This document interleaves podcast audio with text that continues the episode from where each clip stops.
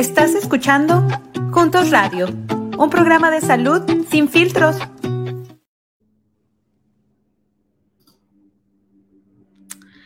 Hola, muy buenas tardes. Eh, tengan todos ustedes que nos están escuchando aquí en su programa Juntos Radio. Mi nombre es Mariana Hildred y yo soy la coordinadora de comunicaciones aquí en el Centro eh, de Juntos, eh, Centro para Mejorar la Salud Latina en, la, en el Centro Médico de la Universidad de Kansas. Hoy tenemos un episodio muy interesante, es buenísimo y vamos a estar hablando de los mitos y realidades de la epilepsia con una invitada bien especial que está con nosotros aquí, la doctora Gloria. Y en un momento la vamos a introducir. Yo solo quiero esperar algunos segundos para que la gente se empiece a conectar. Recuerden que estamos en vivo en nuestra página de Facebook como Juntos KS y como Juntos Radio también en YouTube. Ahí nos pueden encontrar en vivo.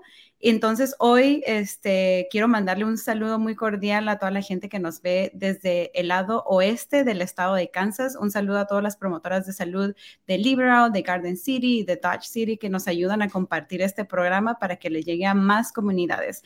Recuerden que este es un programa en vivo, en español, con eh, expertos de salud que responden a sus preguntas. Entonces, queremos invitarlos a que hagan las preguntas en vivo. Ahorita que tenemos a los doctores aquí, aquí ¿no? Aquí a nuestro alcance para que les hagan las preguntas. Entonces, el día de hoy vamos a estar hablando de los mitos y realidades de la epilepsia. Eh, preparen sus preguntas porque en la siguiente media hora vamos a tener aquí a la doctora Gloria que nos va a responder todas las preguntas que tengamos de ese tema y a ver si, si nos puede responder de algo más. Pero sin más ni menos, quiero darle la bienvenida a la doctora Gloria. Gloria, ¿cómo estás? Bienvenida. Hola Mariana, muchísimas gracias por tenerme acá. Ya es la segunda vez que estoy con ustedes, entonces eh, feliz de estar repitiendo otra vez aquí. Muchísimas gracias. Claro, ya, ya eres una invitada estrella aquí, siempre nos da mucho gusto tenerte.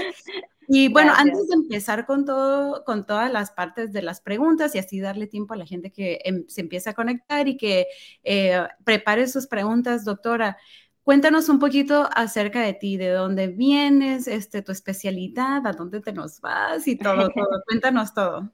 Sí, gracias. Mira, eh, yo soy de Colombia, eh, estudié medicina en la Universidad de Rosario en Bogotá y después vine acá a Kansas, estuve haciendo investigación en el área eh, de neuromuscular y después en epilepsia y ahí fue cuando creció el interés por epilepsia y en estos momentos me encuentro terminando mi entrenamiento en neurología, ya este es mi último semestre.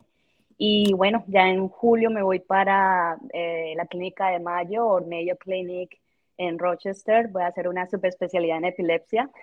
Van a ser otros dos años más de entrenamiento y pues bueno, la idea es poder conocer un poco más a fondo sobre esta enfermedad y entrenarme en cuanto a tratamientos médicos, quirúrgicos para toda la comunidad que tiene epilepsia. Excelente, pues muy, muchas felicidades primeramente. Gracias. Y qué triste que se nos va, pero allá la vamos a estar. Todo esto está en línea, entonces vamos a estar contactando para que regreses ahora desde, desde mm, eh, Rochester para que nos eh, sigas este, contando cómo te va por allá y aparte otros temas, ¿no? Que, que puedas este, participar en nuestro programa. Y bueno, como les decía, el día de hoy vamos a estar hablando acerca de los mitos y realidades de la epilepsia, un tema que a veces creemos que lo entendemos o que hemos escuchado hablar de él, pero aquí tenemos a la experta para respondernos todas esas preguntas que podamos tener. Entonces, vamos a empezar con el primer mito, eh, doctora Gloria. Primer mito, la epilepsia es una enfermedad mental, ¿cierto o falso? Y que entonces, ¿qué es la epilepsia? Falso, la epilepsia no es una enfermedad mental. Eh, la epilepsia es un trastorno, es un trastorno orgánico, quiere decir que hay una alteración en el cerebro como tal. Entonces, para comenzar a definir qué es la epilepsia, eh, es muy importante tener en cuenta que hay diferentes eh, tipos de células en el cerebro una de ellas son las neuronas y la comunicación que se da entre neuronas es una comunicación eléctrica. Entonces, cuando hay una alteración de esa comunicación eléctrica, que por lo general es una comunicación excesiva, anormal, que va a generar descargas eléctricas, es lo que va a originar la epilepsia. Entonces, ya dependiendo de las áreas del cerebro donde se originen estas descargas, pues es lo que va a generar eh, los diferentes trastornos relacionados con, con la epilepsia. Muchísimas gracias por responder esa pregunta. Eh, el otro, el siguiente mito es, ¿la epilepsia y las convulsiones es lo mismo? No, son dos cosas distintas. Entonces, convulsiones por lo general son episodios y por lo general están desencadenados por diferentes factores. Entonces, por ejemplo, una persona que tiene hipoglicemia o niveles de, azúcar bajos en la sangre pueden eh, tener convulsiones. Esto es porque el cerebro funciona por medio de glucosa. Entonces, pues si no hay glucosa disponible en el cerebro, van a tener convulsiones. O, por ejemplo, pacientes que tienen síndrome de abstinencia al alcohol también están propensos a tener convulsiones. En cambio, la epilepsia por lo general son dos o más eh, convulsiones o crisis epilépticas y por lo general se deben dar en un periodo de 24 horas y no, se, no hay ningún evento asociado eh, relacionado acá. Esa es la definición de epilepsia. Muchas gracias, doctora. Entonces, ya escucharon, no es lo mismo. Entonces, hay que estar atentos, ¿no? A, a, esos síntomas. Entonces, hablando de esa parte que nos, que nos comentas, ¿no? ¿Cuáles son los síntomas de la epilepsia? ¿O cuándo sé que a lo mejor no son efectos no secundarios de algo más, sino que podría presentarse este cuadro, ¿no? Mira, es, es una pregunta súper difícil de responder porque creo que todos tenemos la idea, la comunidad en general, eh, tenemos la idea que la, la, epilepsia o las convulsiones es lo que siempre nos han mostrado en las películas, ¿no? Que son los movimientos eh, repetitivos de los brazos, de las piernas, eh, los ojos abiertos, los ojos siguiéndose a los lados. Eh, esas son las convulsiones que conocemos como tal. Pero como lo mencioné anteriormente, dependiendo de dónde se originen las crisis o, o, la descarga eléctrica en el cerebro, es lo que va a originar los distintos síntomas. Entonces, por ejemplo, hay diferentes lóbulos en el cerebro. El lóbulo frontal, por lo general, va a comandar como toda la parte motora, el lóbulo temporal tiene que ver con la parte de, la conciencia. Entonces, hay diferentes síntomas. Eh, uno de ellos, por ejemplo, es eh, los pacientes pueden experimentar sensaciones eh, extrañas, hormigueos en distintas partes del cuerpo, o pueden tener alucinaciones visuales, auditivas, olfatorias. por lo general, o algunas de ellas pueden estar relacionadas que el paciente se queda mirando fijo sin responder. Eh, tenemos pacientes también que por lo general tienen esta sensación súper extraña de miedo de la nada. y, es, es, importante porque muchas veces se confunde con otros tipos de condiciones. Entonces, por ejemplo, con ataques de pánico. Y estos pacientes son eh, medicados con distintos medicamentos y hasta cuando ya han probado todos los medicamentos que no han respondido a esto es cuando los médicos dicen como, hey, acá tal vez hay algo raro y tal vez esto no es un ataque de pánico, puede ser una, puede ser epilepsia. Entonces es, eh, mira, hay distintos síntomas, pero eh, e, esos pueden ser como los más comunes que se pueden presentar, más o menos.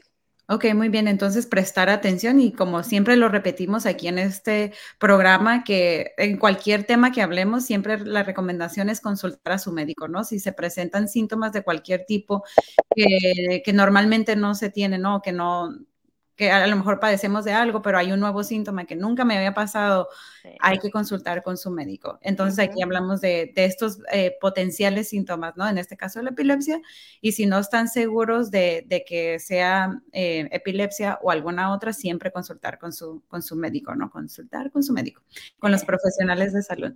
Y bueno, entrando en esta parte, ¿no? De, de los síntomas, el otro mito que hemos escuchado en la comunidad es la epilepsia es contagiosa, ¿cierto o falso? falso. falso, falso, falso, no es contagiosa. Eh, sí, no. Sí, ahí no hay nada más que decir, ¿no? sí, totalmente falso y punto, ¿no?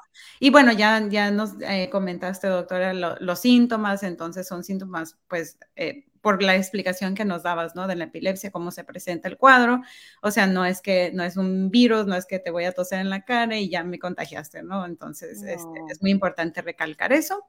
Y este, entonces, em, ¿nos puede, por favor, hablar, nos puedes hablar un poquito más acerca de las crisis epilépticas, cómo se presentan, a lo mejor para empezar a entender un poquito más estos síntomas que nos mencionabas y que a lo mejor podrían ser potencialmente eh, um, crisis epilépticas, ¿no? Sí, mira, crisis epilépticas, eh, pues hay una clasificación general, eh, pues no va a entrar en detalles, pero está lo que conocemos la eh, epilepsia focal o epilepsia generalizada. Usualmente cuando son focales quiere decir que es una parte del cerebro que está originando esa descarga eléctrica. Y pues ya como lo mencioné anteriormente, dependiendo de la parte de que se está originando, pues es lo que vamos a ver representado en los síntomas. Y está la parte generalizada, que es cuando ya los dos hemisferios del cerebro, el derecho y el izquierdo, se activan durante esta, esta crisis y pues genera, por lo general es lo que vemos representado por las convulsiones, eh, pérdida de conciencia. Eh, entonces es como la clasificación grande y pues ya hay otra clasificación que pues viene determinada por los síntomas, pero pues no va a entrar en detalle ahí. Eh, eso es como lo grande que podría decir en cuanto a las crisis epilépticas.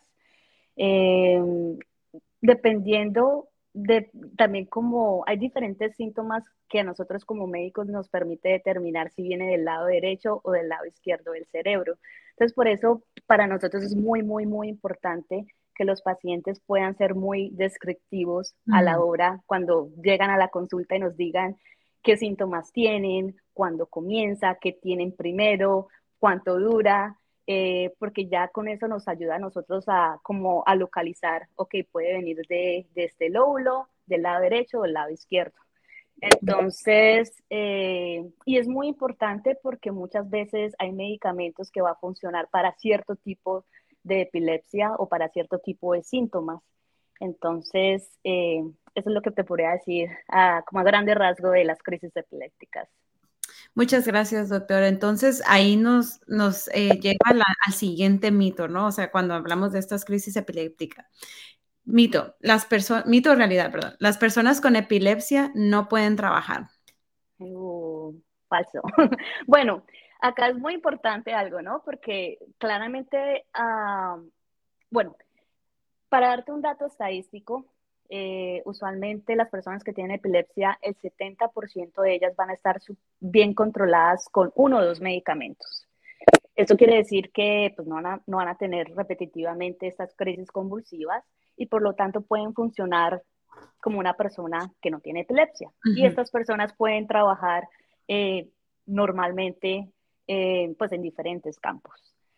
claramente pues hay unos trabajos que sí pues son restringidos a este tipo de personas. Entonces, por ejemplo, tengo entendido que los pilotos deben cumplir con diferentes, eh, eh, como tiempo de no tener convulsiones o no crisis para poder trabajar. O, por ejemplo, las personas que trabajan en turnos de noche también se dificultan mucho porque hay factores de riesgo para eh, poder tener estas convulsiones. Pero en general, en general, si las crisis están muy bien controladas, estas personas pueden trabajar en diferentes campos.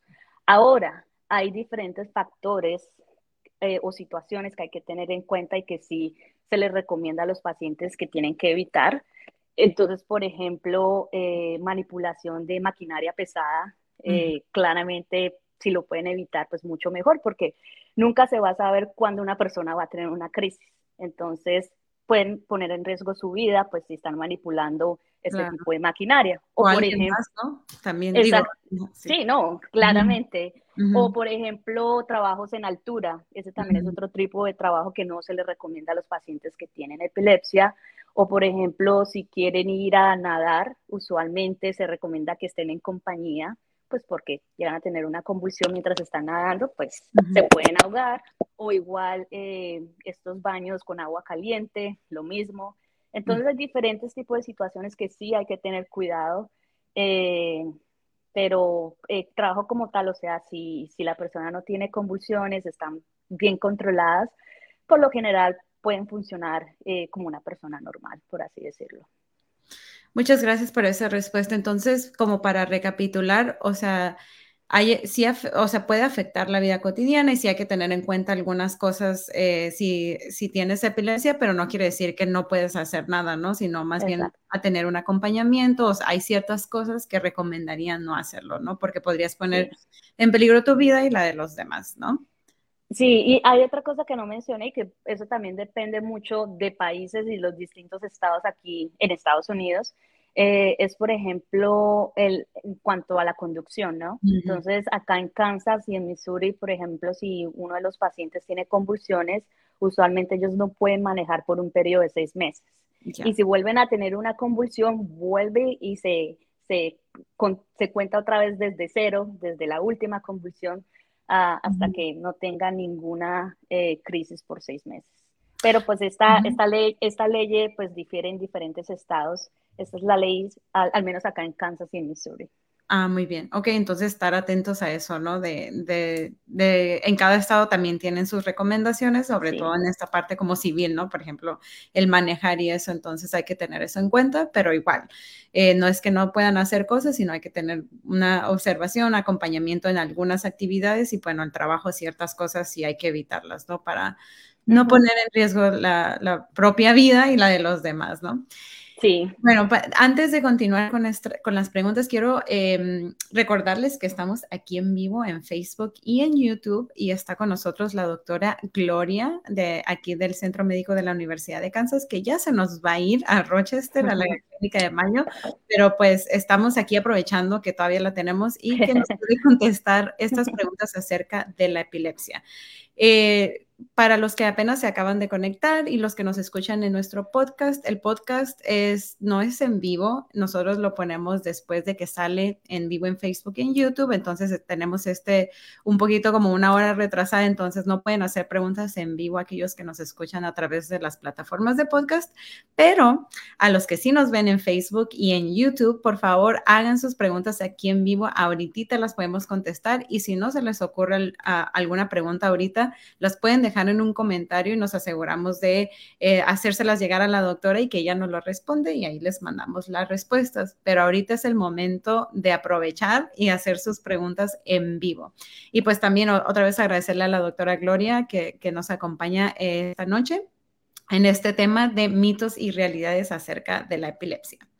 Y bueno, continuando con estos mitos y realidades, este, Ah, el, siguiente mito, doctora Gloria, es la epilepsia no afecta a los latinos.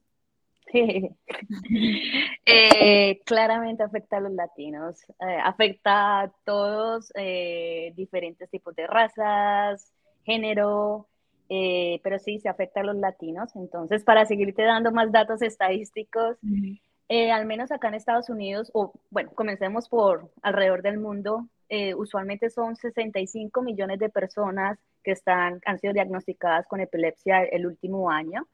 Acá en Estados Unidos, al menos 3.4 millones de personas viven con epilepsia y 20% de ellas son latinos. Entonces, sí, se afecta a los latinos. Eh, la causa de la epilepsia, sin embargo, difiere un poco eh, en los latinos acá en Estados Unidos y una de las causas más comunes es lo que llamamos la neurocisticercosis. Es una infección, es un parásito que usualmente se transmite porque eh, no se cocina bien la carne de cerdo mm. y este parásito usualmente puede irse al cerebro y generar unos quistes en el cerebro. Y usualmente no, la persona no tiene ningún síntoma y es hasta cuando va a tener una convulsión, llega al hospital, se le hace una resonancia o un TAC del cerebro, que es cuando uno se da cuenta que tiene estos quistes pero pues es muy, es muy común verlo en, en personas latinas. Sí, ¿no? Nos encanta comer, aparte, ¿no? Los taquitos o el cerdo mechado, el que no sé qué, el lomo mechado. Entonces, sí, entonces prestar atención a eso. Entonces, ya, lo contestó, la epilepsia, claro que afecta a los latinos y a mucha gente en el mundo. No, no, no es de que eres latino, no te, voy, no te va a dar, ¿no? Sí. Claro. Em, y bueno, hablando de esto, así como de comunidades, ¿no? En este caso, si, los, si nos dividimos, ¿no? Dicen los latinos, los blancos. ¿La epilepsia es hereditaria? Bueno, esa es una pregunta importante y sí puede ser hereditaria. hay, hay, distintos tipos de epilepsia, ¿cierto? Están eh, las que son hereditarias y pues las que son adquiridas, por así decirlo. Las hereditarias son por lo general dadas por mutaciones genéticas pero usualmente las epilepsias hereditarias se ven más en niños recién nacidos.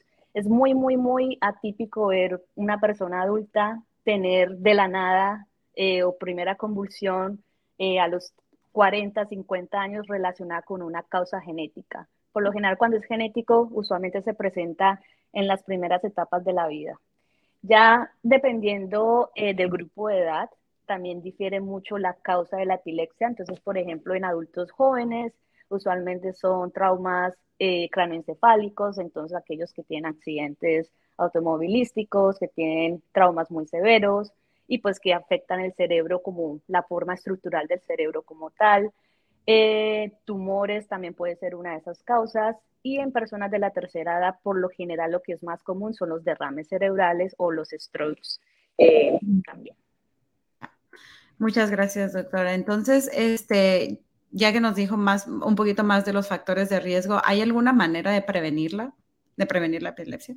Mm, mira, no hay una manera de prevenir la epilepsia. O sea, desafortunadamente, al que le va a dar epilepsia, le va a dar, a quién le va a dar, mm, es muy difícil determinar. Pero si hay unos factores relacionados con epilepsia que puede como darnos una pista si una persona puede ser más propensa a tener epilepsia. Entonces, por ejemplo, una de ellas es eh, una historia familiar de epilepsia. Entonces, eh, el papá o la mamá que hayan tenido epilepsia o personas que hayan tenido una historia de eh, convulsiones febriles, que por lo general son convulsiones relacionadas a fiebre. y es más, más que todo visto en niños hasta los 5 o 6 años de edad. Eso también puede ser un factor de riesgo para desarrollar epilepsia en la edad adulta. Eh, traumas eh, craneales, como ya lo había mencionado, eh, o alguna alteración durante el parto. Entonces, por ejemplo, que esa persona cuando haya nacido haya tenido que estar hospitalizada porque requirió oxígeno o porque tuvo una infección en ese momento, como algo que haya alterado la parte de oxigenación del cerebro o función del cerebro en ese momento también puede ser un factor de riesgo en el futuro para desarrollar epilepsia. Ok, muchísimas gracias, doctora. Entonces, ya que hablamos un poquito de estos factores de, que pueden afectar a, una persona, ¿no? Con epilepsia y como usted menciona, como mencionabas, este, pues ya si te va a dar, pues te va a dar. Ahora hay que tener en cuenta cómo prevenir muchas cosas, ¿no? O sea, o que nos empeore o que, o esta parte que nos decías, ¿no? De puedes tener una vida normal siempre y cuando estés consciente, ¿no? De tu acompañamiento y de evitar algunas cosas que a lo mejor puedas, este, como en el trabajo, ¿no? Que, se puedan empeorar las, las cuestiones de la vida cotidiana.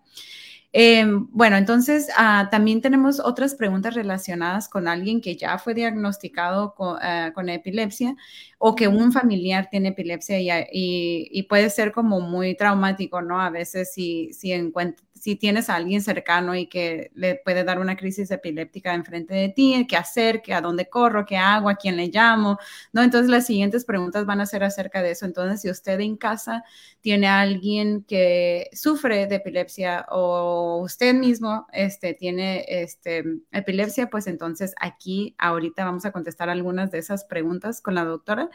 Entonces, este... A lo mejor eh, lo que le puedo, uno de los mitos eh, el siguiente mito es, mito o realidad, ¿se debe sujetar a una persona que está sufriendo una crisis epiléptica?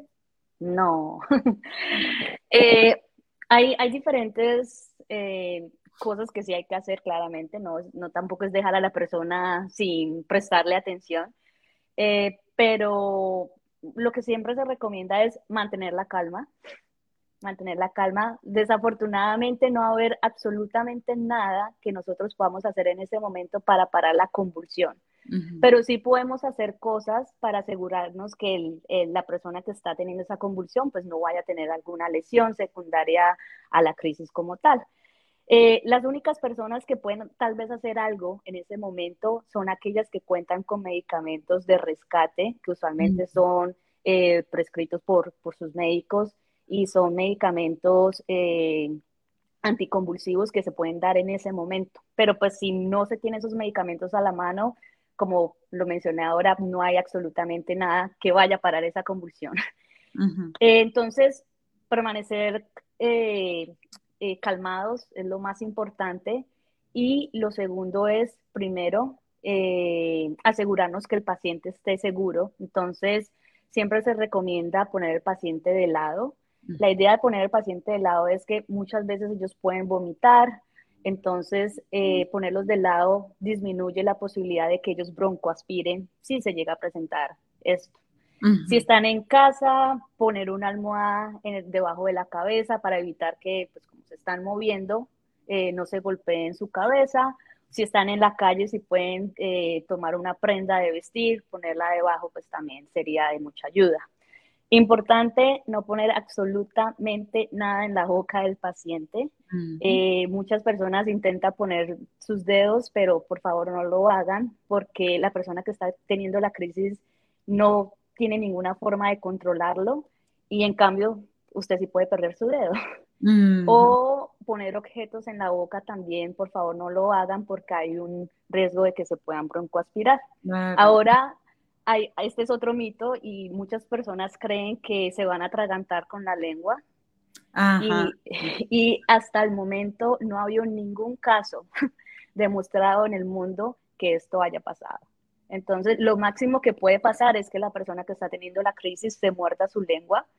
Claramente va a ser doloroso, pero pues más allá no, no le va a pasar absolutamente nada eh, relacionado pues con, con, con la parte bucal eh, muy importante para nosotros ya en la parte médica y es que la persona que está con el paciente pueda ser muy observadora y pueda como registrar todos los síntomas o todo lo que ve en el paciente. Entonces, y es, vuelvo a lo que decía en el principio, para nosotros es muy importante si un brazo se movió o si el otro no se movió, porque pues esto nos permite determinar si viene del lado derecho, del lado izquierdo, eh, muy importante ver los ojos, si los ojos estuvieron abiertos y si los ojos se fueron para el lado derecho, para el izquierdo o si se fueron para arriba.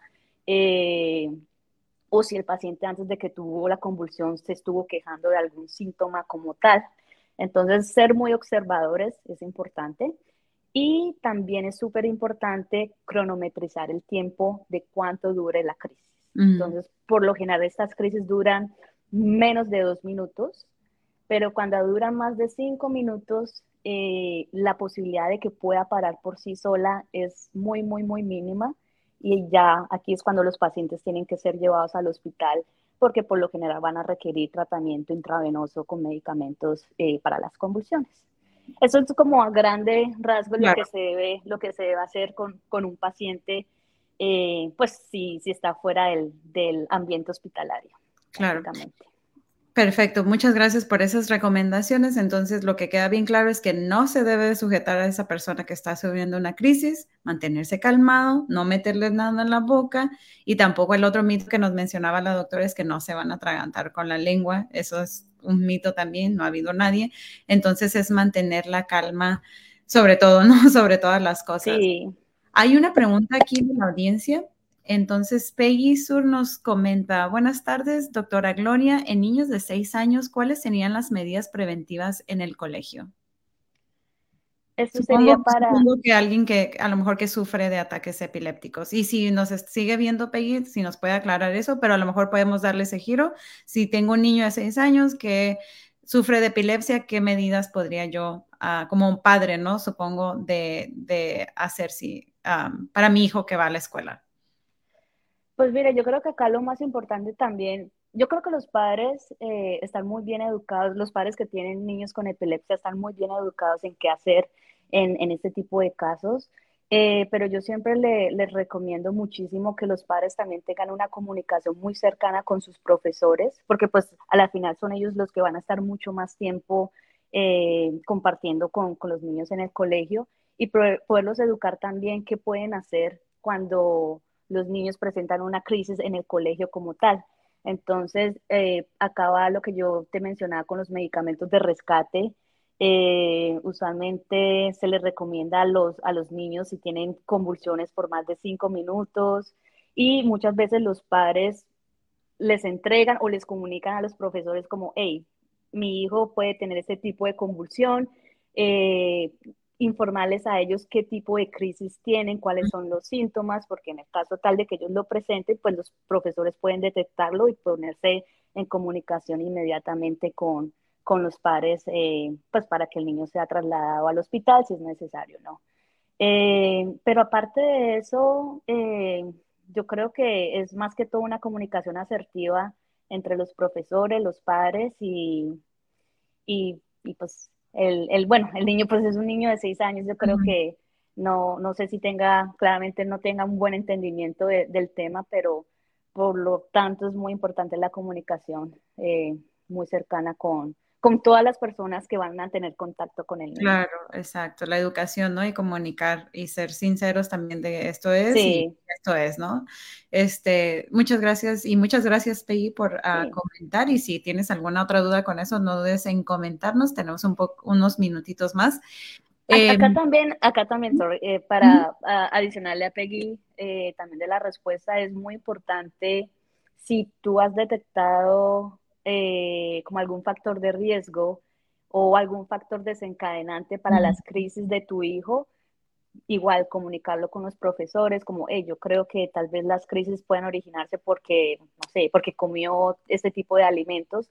Entonces, es como darles todas las herramientas a los profesores para que puedan estar preparados en caso tal de que se presente una crisis en el colegio. Claro, y uh, doctora Gloria, habías comentado algo como, bueno, entonces para eh, ah, ¿cómo se dice? Como en parte de la pregunta de PI, eh, si mi hijo presenta ¿no? estas, eh, estas crisis epilépticas, entonces mencionabas también, bueno, entonces igual hay que llevarlo al hospital. ¿Cuándo es que alguien tiene que ir a, emergencias, no? ¿Cuándo es que yo tengo que decir, ok, no se está, no, no, no, se está reponiendo, no sé cuál es la, la palabra correcta, pero entonces, ¿cuándo es que pasa esto? Sí, no, no todas las personas que tienen convulsiones van a necesitar ir al hospital, claramente.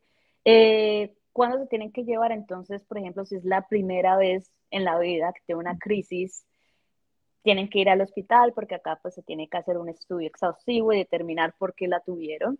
Eh, si ya la persona está diagnosticada con epilepsia, entonces, por ejemplo, aquellas crisis que duran más de cinco minutos, como lo mencioné antes, porque por lo general van a requerir tratamiento intravenoso, eh, o pacientes que tienen crisis repetitivas y que no tengan ninguna recuperación de la conciencia o permanezcan como adormecidos más de la cuenta durante este tipo de crisis. Eh, si el paciente tiene algún problema para respirar, o si el paciente ha estado enfermo durante los días anteriores previos a la crisis, entonces, por ejemplo, fiebre o que se haya quejado de dolores de cabeza o cambios en, en la parte visual, llevarlos también, porque puede ser que, que el paciente esté teniendo una, infección y la infección posiblemente está desencadenando la crisis convulsiva también. Em, esos por lo general serían como los más grandes. Ah, bueno, y lo importante, mujeres embarazadas que tienen crisis también eh, convulsivas, llevarlas al médico. Excelente, ahí están, ahí están algunas recomendaciones. Tenemos otra pregunta eh, de la audiencia y Héctor Gabriel ah, pregunta, ¿una persona adulta que ha tenido salmonelosis puede desarrollar epilepsia? Yo creo que esta pregunta viene del, del comentario del cerdo. Ah, de la... Ajá. Sí, bueno, salmonelosis sería otro tipo distinto de, infección. Por lo general no está muy, muy, muy eh, relacionada con la parte de, como factor de riesgo para convulsiones. Acá sería es si este tipo de infección afectó el cerebro, como la parte estructural del cerebro, la persona puede estar propensa a generar, a tener convulsiones. Entonces, por ejemplo, volviendo al, a la neurocisticercosis, estas personas por lo general pueden tener epilepsia o desarrollar epilepsia es porque esta infección genera calcificaciones en el cerebro. Y mm. cualquier cosa que altera el cerebro, cualquier cosita, incluso un quiste pequeñito, puede generar convulsiones. Pero entonces, por ejemplo, si esta persona tuvo salmonelosis y su cerebro no se vio afectado, la posibilidad de que puedan desarrollar epilepsia en el futuro pues es, es muy mínima como tal. Ok, excelente. Muchas gracias por responder esa pregunta. Muchas gracias, Héctor Gabriel, por tu pregunta. Ahí queda claro. Entonces, dependiendo, ¿no? Que, de, la infección, si te afecta el cerebro, entonces hay una posibilidad, ¿no? Pero no, dice la doctora que no es completamente relacionable. Y bueno, ya nos quedan, mm, nos estamos pasando un poquito de tiempo, pero es que este tema está buenísimo y no me quiero ir sin preguntar, sin hacer la última parte de eh, mito o realidad. No, hay, no existe tratamiento para la epilepsia. Falso. Claro. Falso, no, mira, yo creo que hoy en día es, es, como una era muy bonita para la epilepsia porque hay muchísimos tratamientos eh, médicos disponibles y hay tratamientos quirúrgicos disponibles. Y yo creo que hoy en día esa área va a seguir creciendo y van a haber muchísimas, eh, muchísimas opciones en el futuro para las personas que tienen epilepsia. Entonces, hoy en día, los tratamientos que están disponibles, como lo mencionaba, los médicos o, los medicamentos como tal, mira, hay diferentes medicamentos y hay unos que han estado en el mercado por muchísimo tiempo, que es el, tal vez las personas lo hayan escuchado, que es el ácido valproico, fenitoína, fenobarbital. Estos medicamentos aún se utilizan porque son muy, muy, muy buenos para tratar la epilepsia.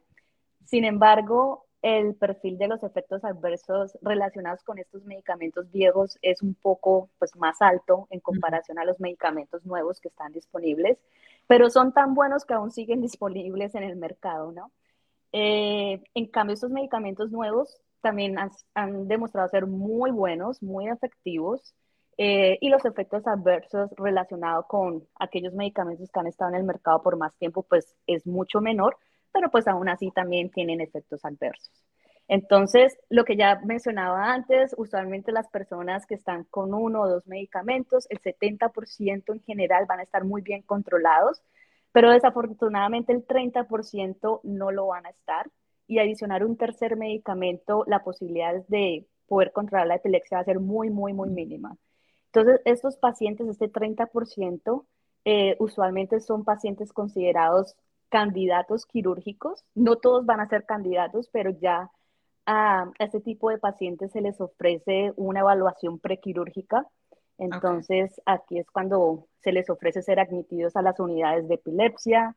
Eh, se van a monitorizar con lo que llamamos un video electroencefalograma, que son los electrodos conectados al cerebro, un video. Entonces, usualmente vemos eh, es, es, como un monitoreo 24/7 que hace el paciente, que no hace, cómo está el cerebro y eh, eso nos ayuda también como localizar ese foco epiléptico.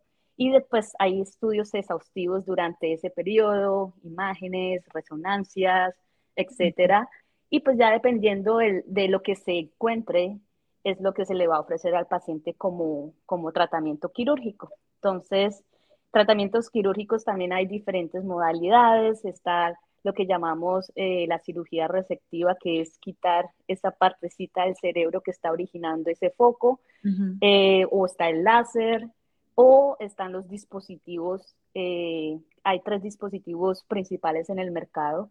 Entonces, dependiendo de si es un solo foco o, si son varios focos, se les ofrece el, como la opción al paciente para que pueda elegir. Excelente. Entonces, si hay tratamientos y hay que consultar a su médico, ¿no? Sería la, respuesta también así corta, pero entonces sí existen y ya la doctora Gloria nos dio algunas de las opciones que hay, ¿no? Em, para terminar, doctora Gloria, ¿algún mensaje que, no, que, le quiera dar a la audiencia, este, para, especialmente para aquellos que tienen epilepsias y siguen con crisis? ¿Qué les diría usted es lo más importante? un mensaje final y si hay algún recurso que quisiera compartir con todos eh, nosotros. Bien, esta pregunta siempre ha sido una pregunta muy difícil de responder porque yo considero que los pacientes ven o toman la enfermedad de formas distintas, eh, pero mi, mi, palabra hacia ellos es que no se rindan, que sigan luchando, que puedan confiar en, en, en la comunidad médica, como lo mencionaba anteriormente, hay muchos medicamentos, hay muchos tratamientos quirúrgicos disponibles y yo creo que eh, con las nuevas tecnologías, pues ojalá hayan más en el futuro. Y ser resilientes también, eh, ser, aceptar la enfermedad, aprender a vivir con ella y confiar mucho en, en, el equipo médico y también en sus familiares. Es, es un trabajo en equipo, es un trabajo que no es solamente parte del paciente, sino de, es como tres vías, ¿no? Paciente, familia y médico. Entonces, eh, confiar, confiar en, en, sus familiares, en sus médicos y pues ser fuertes, resilientes y continuar en la lucha es lo más importante. Muchísimas gracias, doctor. ¿Algún eh, número de teléfono o algún recurso que le quisiera decir a la comunidad? Sí, y de hecho está acá en pantalla, entonces tenemos un centro de epilepsia en la Universidad de Kansas. Eh, si necesitan o eh, creen que deben ser evaluados por eh, alguna crisis convulsiva o epilepsia, pueden marcar al 913-588-1227. Excelente. Muchísimas gracias, doctora. Fue un placer haberla tenido esta noche con nosotros.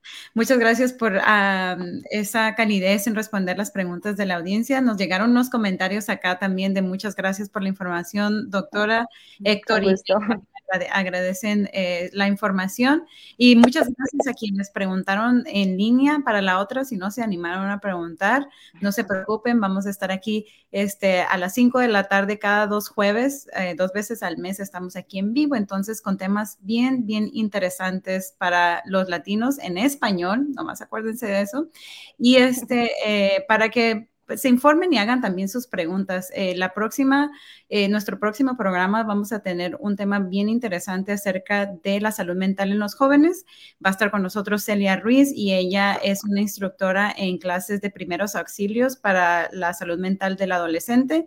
Entonces, para aquellos que tienen jóvenes en casa y que a lo mejor están pasando por alguna crisis o todo esto de la pandemia, ¿no? ¿Cierto, doctora? Escuchamos mucha este, ansiedad, depresión, eh, esto de regresar a la, normalidad, este, pues también, ¿no? Este, puede afectarnos en nuestra salud mental. Entonces, no se pierdan a nuestro siguiente programa. Muchísimas gracias otra vez, eh, doctora Gloria. Es un placer tenerla y le deseamos muchísima suerte cuando ya se, vaya para el norte, más para el norte.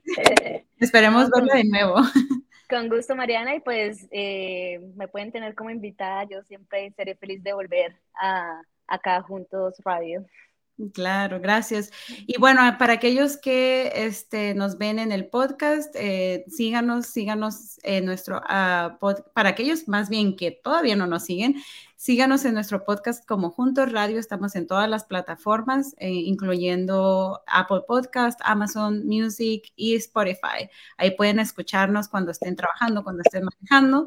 Y también, pues, síganos en nuestras redes sociales en Juntos KS, en Facebook, YouTube. Ahí nos pueden encontrar. Muchísimas gracias. Ha sido un placer estar con todos ustedes. Mi nombre es Mariana Hildred y nos vemos hasta la próxima. Adiós. Chao.